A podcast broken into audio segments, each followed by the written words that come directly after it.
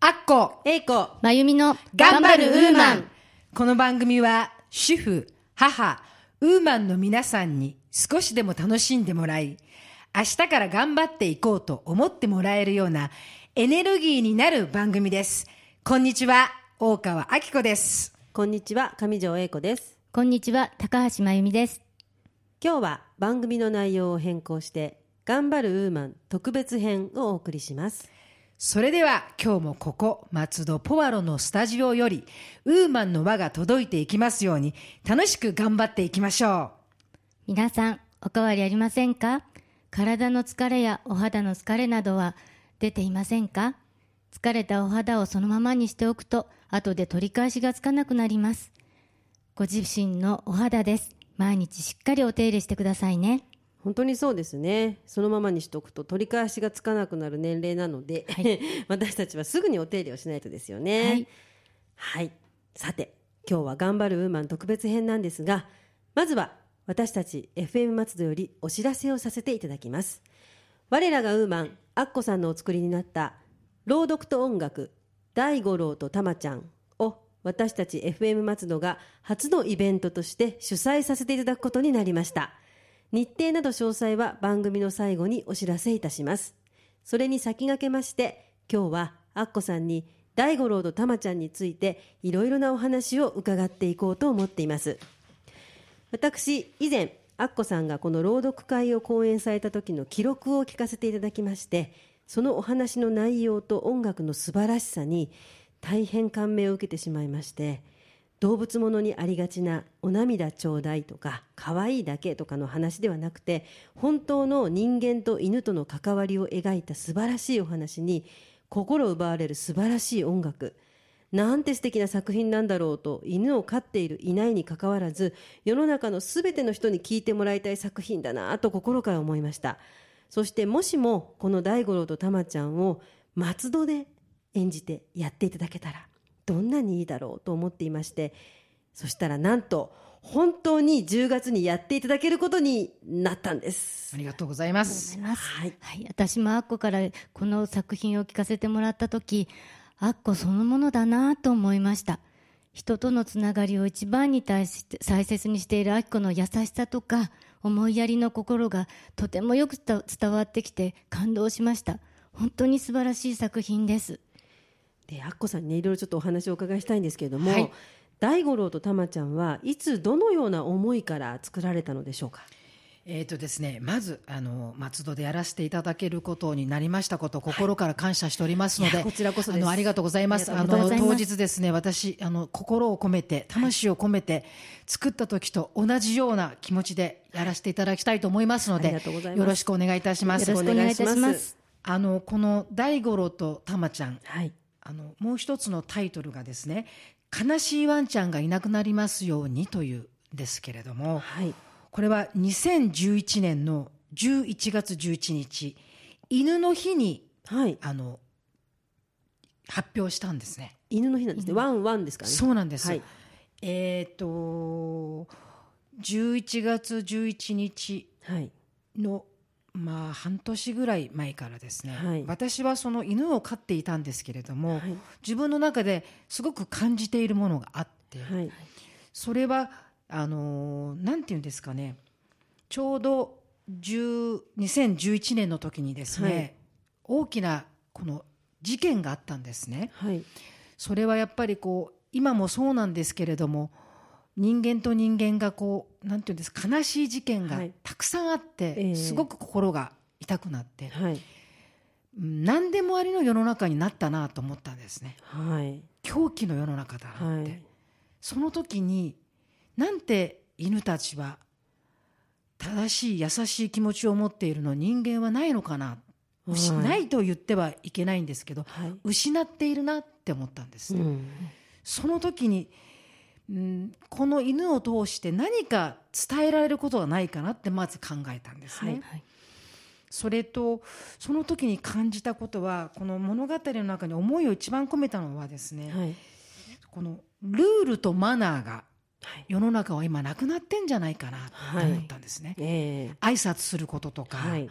そういう大切なルールとマナーが失っている。はい。そしてあとは失ってはいけない大切な心は私は愛だと思っているんですね。そうですね。愛ですね。その愛をこの大五郎に伝えてはいはい。お話に作れないかなっていうのを思ったんですね、はい。でその思いを大五郎と私の生活の中で大人から小さい子供。はい。誰にでも分かりやすい。はい。普通の何でもないお話を作ってみたいなっていうところからこのお話を作ったんです。なるほど。はい。あともう一つ犬の嫌いな人が世の中にはいるんだよっていうことをどうぞ忘れないでくださいっていうことがもう一つの思いでした。はい。あの犬の嫌いの人がいるのに、ええ。やっぱりあの今犬がこうなんていうんですかね飼っていて当たり前になっているんですけれども、はい。実は犬の嫌いな人もたくさんいてはい。犬の飼っている人のルールとマナーが失っていることによって犬の嫌いな人はもっと嫌いになってるんですよね。ああそうですよね。はい。そこら辺もうまくこの物語に入れて、はい。その犬の世界人間の世界すべてルールとマナーを忘れないで世の中生きていきましょうよっていうことを伝えたかったんですね。そうなんですね。あこさんは昔からワンちゃんが犬がお好きなんですか？いえ私は正直犬が嫌いです。あそうなんですね。今では怖いです。怖い。はい。はい。なるほど。ワンちゃんがお嫌いで、はい。じゃあなんでワンちゃんを飼おうと思われたんですかね？それは今私のその大五郎っていうのはい。を見た時にはい。これは矛盾してるんですけど実はあんまり犬に思えなかったというかなんかぬいぐるみちゃんみたいにな るほどなるほど。その犬を飼いに行くにもですね、ええ。私はその金八先生の 3B の生徒と一緒に10回ぐらい犬屋さんに行ったんですね、はい。で1回見て可愛いなと思ったんですけどまた戻って行って、はい。それはなぜかっていうと私犬が好きじゃないので、えこの犬は命なので、私子供がいないので、ええ一生飼い続ける覚悟はあるのかなって自分に聞いた時に、ええ。これはとても難しい。はい、はい。言葉も喋らないし。そうですよね。ただはい好きだ可愛いっていうだけで飼っていいものなのか。うん。っていうところに自分にこう問い合わせてみたんですね。はいでうちの 3B の子供たちと一緒はい。にもう一回行ってみて、はい。見た時にその今の大五郎はこっちを見てて。はい。でもやっぱりそこで決心がつかなくて覚悟ができなくて、ええ。また戻るんです。はい。でその 3B の中に犬が大好きで飼ってる子たちがいてはい。犬ってどうやって飼うの？で自分でも飼えるかな、はい。でまた行って。ええ。多分お店の人はなんかおかしな人たちだなと思ったと思うんですけど。何度も行って帰ってを繰り返して。はい。命の命の責任はい。っていうものを、うん自分にきちんと決めて覚悟を主人と一緒に決めて帰ったんですね。素晴らしい決意ですね、なかなかないですね。皆さん本当に犬飼う最初のきっかけっていうのは本当に可愛いと、可愛い以上抱かせてもらってもうなんか惚れちゃって連れて帰ってきちゃったっていう人がすごく多い中やはり命というふうに先に思われたということは、もうそれはなかなか気づかないです。本当に犬の飼う犬を飼ってる人は最初は可愛いで飼っちゃう人が多いのですごく素晴らしいことだと思います。多分それが犬が好きじゃなかったからだと思います。なるほどはい。ですね。はい、先ほど怖いっておっしゃってましたけど、はい。その犬が怖いって今今は犬が怖いんだよっておっしゃってましたけど、どういうところから怖い？それは小学校の時に犬にレランドセルを噛まれちゃって、あらはいそれは怖いですねでも。はい。であの逃げていったんです。ええ。で犬の鎖が切れちゃって。本当ですか？それはちょっと怖いです、本当に。追っかけてきて、はい。大きい犬。はい。で私はその犬の追っかけられたら犬はもっと追っかけていくっていうことがわからないので、ええ。どんどんどんどん走っていったんです、はい。どんどんどんどん犬が追っかけてきて。で転んで血だらけになってそれから犬が怖いです。そうですね。私はあの仕事で、え。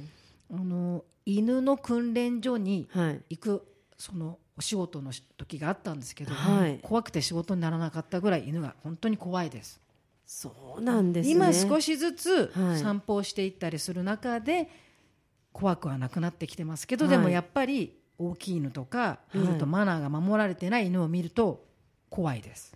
だからこそのこの朗読なんですね。犬が嫌いな人もいることを忘れないでっていうことですよね、そうですそれは本当にあの犬を飼ってる人間はもう本当に肝に銘じなきゃいけないことですね。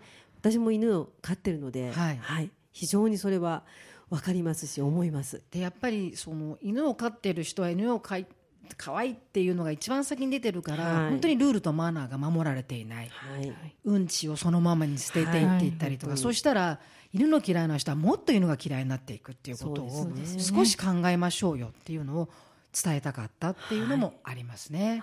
あなるほどですね。もうすごくねあのお話自体私も先ほども言いましたけれどももうこれは本当ルールとマナーその犬を飼ってる人飼っていない人みんなにあの響くお話ですので本当にこれはねあの感動的な物語になっているんですがその感動の物語を横で支えるというかはいもう素晴らしい音楽がそうなんです。ありましてあこちら音楽の方がですね音楽家でユネスコ平和芸術家の城之内美沙さん、えー、と城之内さんはユネスコ本部公式ソング「ピース・オブ・マインド」というお歌も作られているんですけれども城之内美沙さんが音楽をされていますと。そうなんです。これは本当にすごいことだと思うんですけれども。すごいことなんです。はい、でうちのあの FM 松戸のラジオポアロという番組で私と一緒に喋っているかっちゃんがですね、はい。城之内さんの大ファンで実現すると決まった時もうそれだけで涙ぐんでいたんですね。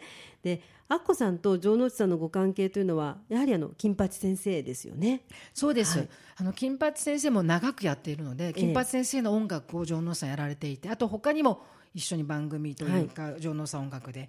で城之内さんのす素敵なハートに、はい。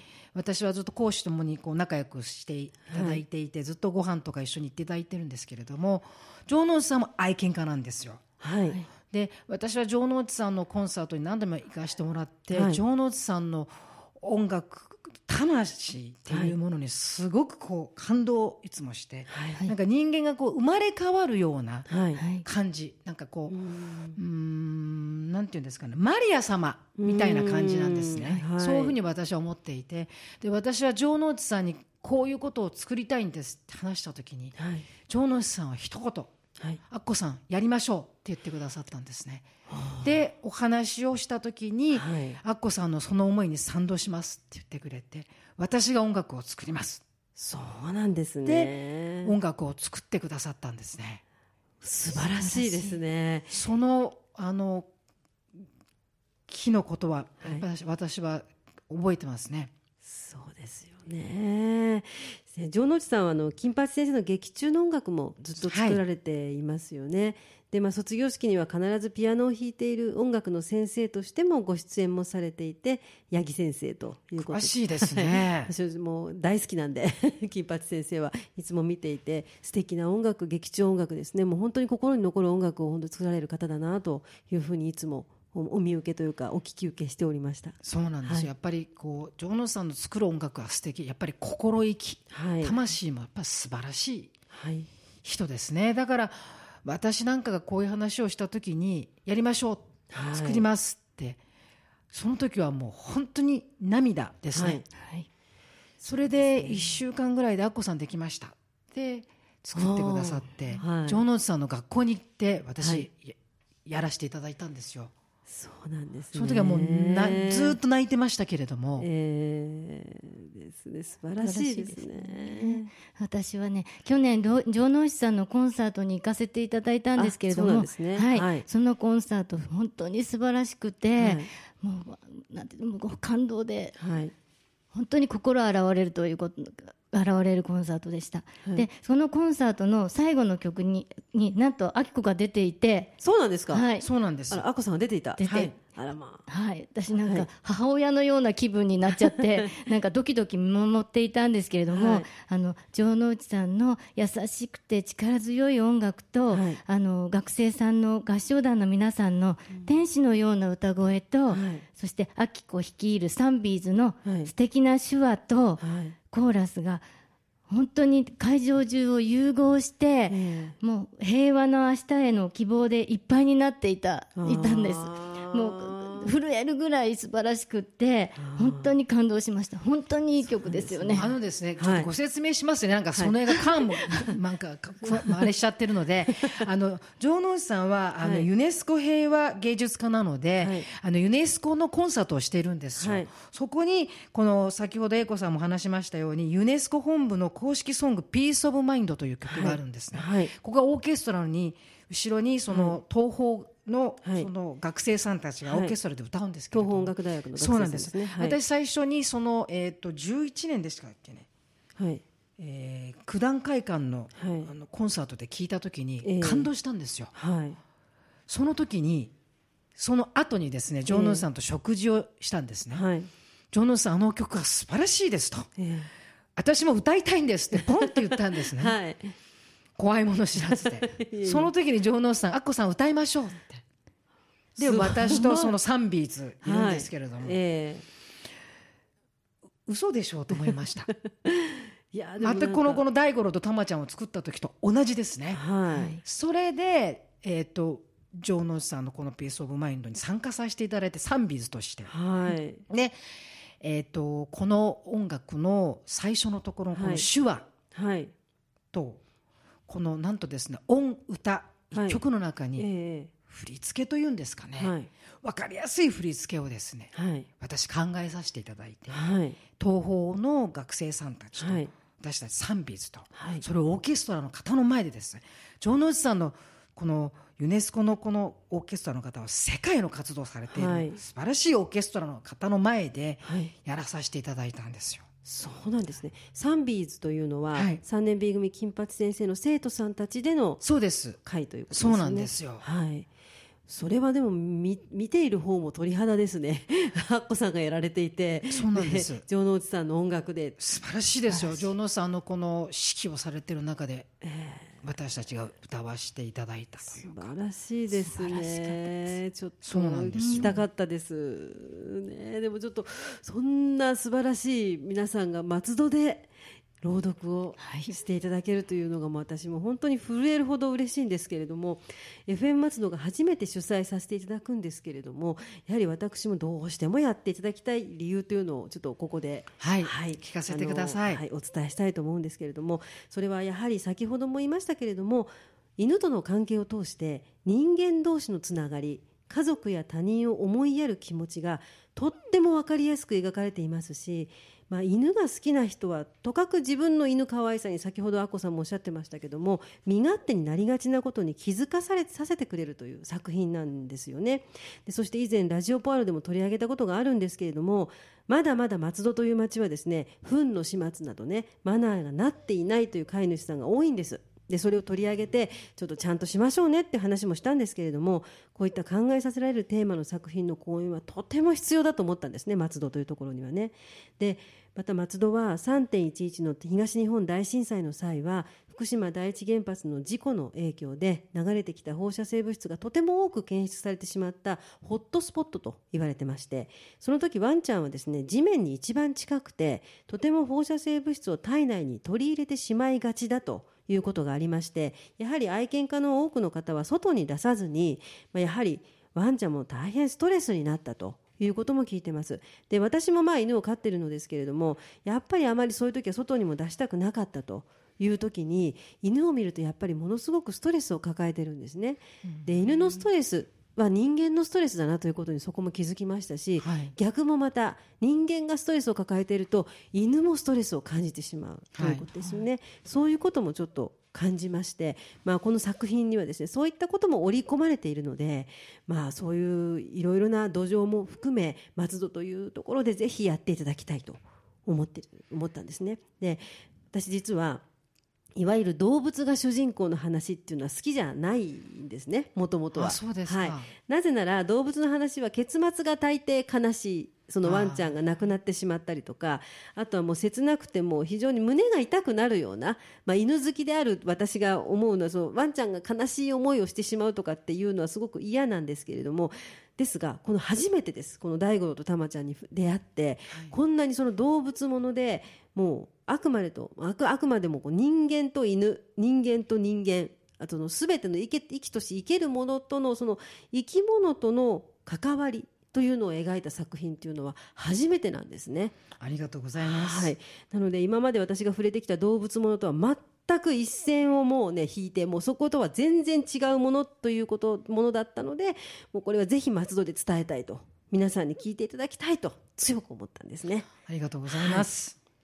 本当にはい、私もですね子供の母親として、はい。この作品はあのこの作品を子子育て中のママたちに特にお勧めしたいと思ってます。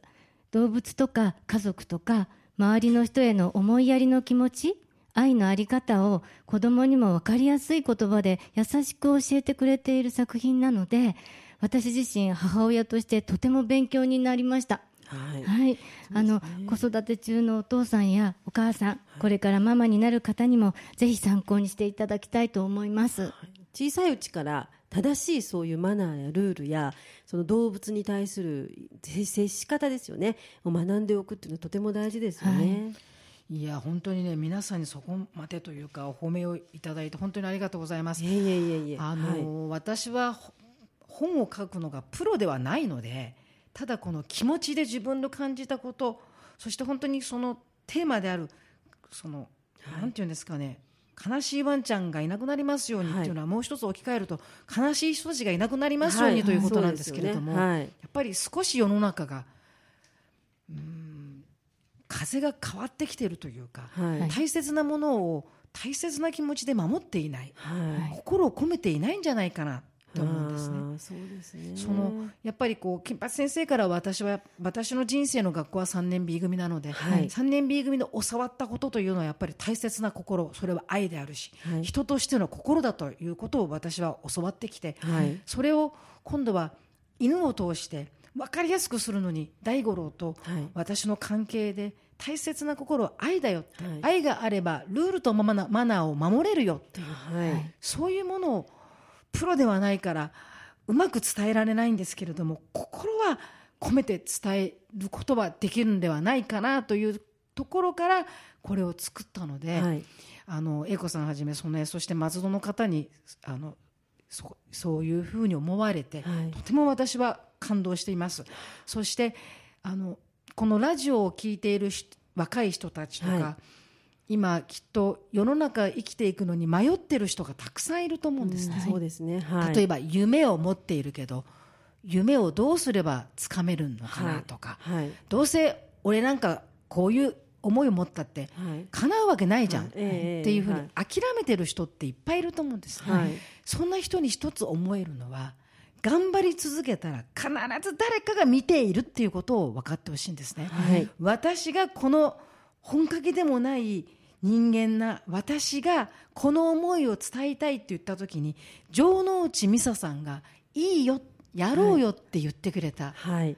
こういう人がいるはい。それは頑張り続けたからだと思うんですね、はい。なのでこのラジオを聞いている人少しもし夢なんか俺なんか私なんかなれるわけないじゃんと諦めている人がいたらどうぞ頑張り続けたら必ず誰かが見てくれるはい。そのことを分かってもらいたいなっていう思いもありますね。はい、もう今の世の中には本当に大切なお話だと思います。でそして本当に素敵な音楽ですのでたくさんの方にぜひ聴いていただきたいと思ってます。で私ども FM 松戸はまだ始まったばかりの何もないチームですけれどもこの大切な心を FM 松戸一丸となってここ松戸からウーマンからしっかり届けていきたいと思います私もそのあの縁をあって、英子さんや曽根、えー FM 松戸の皆さんとお会いしてお付き合いさせていただいてこの大五郎と玉ちゃんがあの少しでも松戸の皆さんのお役に立てたら私もいいと思いますので心を込めて魂でやらせていただきたいと思いますので、ぜひ皆さんお時間がある方は来ていただきたいと思います。はい、はい当日は私上条英子が僭越ながら司会をさせていただきます。お願いいたします。私も英子さんのお手伝いをさせていただきます。当日は 3B の同級生も応援に来てくれると思います。ぜひ皆さんお越しくださいねはい、では公演詳細をお伝えいたします。まず日時は10月17日木曜日、時間は19時午後7時からです。松戸駅東口駅前カフェド香りにて、軽食とワンドリンクがついて4000円。朗読のみの方は2000円となっております。素敵な朗読と音楽そして美味しいお食事もありますのでぜひ皆さんお越しください。あのお時間がありましたらぜひお越しください。私、えー心を込めて朗読させていただきたいと思います。えーとですね、今日は私がこう聞く聞かれる立場でですね、はい。ちょっとなんかちょっとこうなんかこう親身になってしまったのかなと思うんですけれども、ね、はい。えーと本当にあの松戸の皆さんのお役に少しでも立てたい立うん立ちたいなと思います。ありがとうございます。あの FM 松戸さんにそう言っていただいて私本当に心をあ込めてあの感謝の気持ちでいっぱいなのであのやりたいと思いますのでどうぞ皆さんあの足を運んできていただきたいと思います。それでは良いお時間となりましたので今日はこの辺でお別れとさせていただきたいと思います。頑張るウーマンへの優しいひらがな。大切な心それは愛。どんな時も忘れず生きていこう。その思いを心を込めて天まで上がれ。それでは皆さんまた次回お楽しみに。あっこえいこまゆみの頑張るウーマンでした。ラジオポアロ。